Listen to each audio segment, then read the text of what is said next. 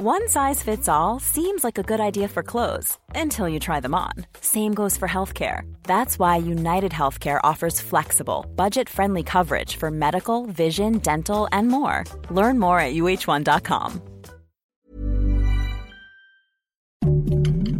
Heraldo Podcast, un lugar para tus oídos. Noticias del Heraldo de México. Una mujer que era víctima de violencia pidió ayuda a través de una transmisión en vivo por su cuenta de Facebook. La joven se encontraba vendiendo ropa mientras que al mismo tiempo hacía una señal con la mano para pedir ayuda. Esta seña es conocida por ser usada entre mujeres que son víctimas de violencia. Esto le ayudó a que las personas que la veían llamaran a la policía para que acudiera a su casa y detuvieran a su pareja quien la golpeó brutalmente. Mara Lezama, gobernadora de Quintana Roo, asegura que el estado se ha vuelto competitivo a nivel mundial como destino turístico gracias a la inversión de obras públicas como el tren Maya.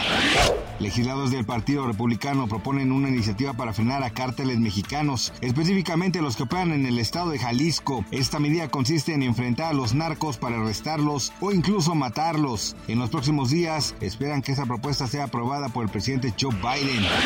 La selección mexicana ya tiene rival para su próximo encuentro de la Copa de Oro Femenil. Se trata de su similar de Paraguay. El juego se llevará a cabo el próximo domingo 3 de marzo a las 4 de la tarde hora de México.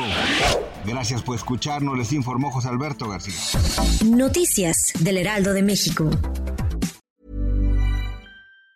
Planning for your next trip? Elevate your travel style with Quince. Quince has all the jet setting essentials you'll want for your next getaway, like European linen, premium luggage options, buttery soft Italian leather bags, and so much more. And it's all priced at 50 to 80% less than similar brands. Plus, Quince only works with factories that use safe and ethical manufacturing practices. Pack your bags with high-quality essentials you'll be wearing for vacations to come with Quince. Go to quince.com slash trip for free shipping and 365-day returns.